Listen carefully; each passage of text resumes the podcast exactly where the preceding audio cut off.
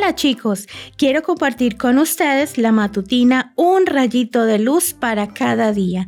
Hoy escucharemos Perdidos en Manila.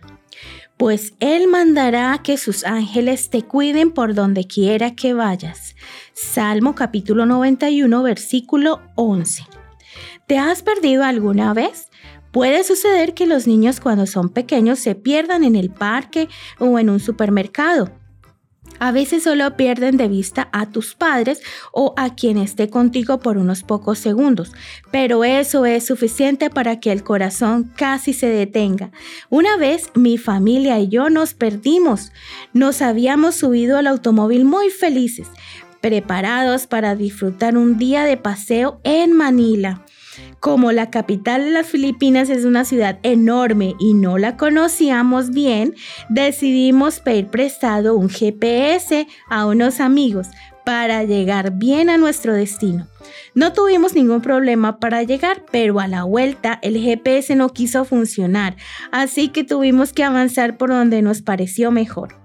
Preguntamos a muchas personas cómo encontrar nuestro camino nuevamente, pero nadie sabía guiarnos en parte porque no hablábamos el mismo idioma. Cuando quisimos darnos cuenta estábamos totalmente perdidos. Mientras nuestras hijitas dormían, mi esposo y yo decidimos orar pidiendo ayuda a Dios.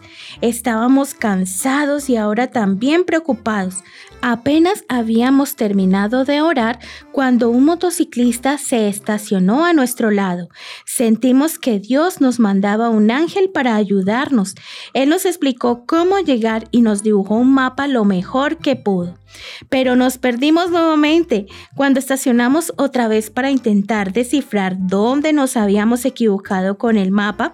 Apareció nuestro ángel personal, el motociclista. Esta vez no se conformó solo con explicarnos, insistió en que lo siguiéramos y nos condujo a una ruta que conocíamos perfectamente. ¡Qué alivio!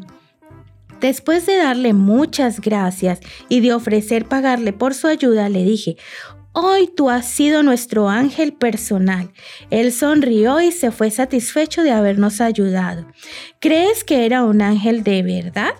Aunque no estaba vestido de blanco ni nada parecido, yo creo que Él fue nuestro ángel. Dios usa personas como tú y yo para ser de bendición para los demás. Pídele a Jesús que hoy te ayude a ser un ángel para otros y ayudar a quien lo necesite. Que tengas un hermoso día.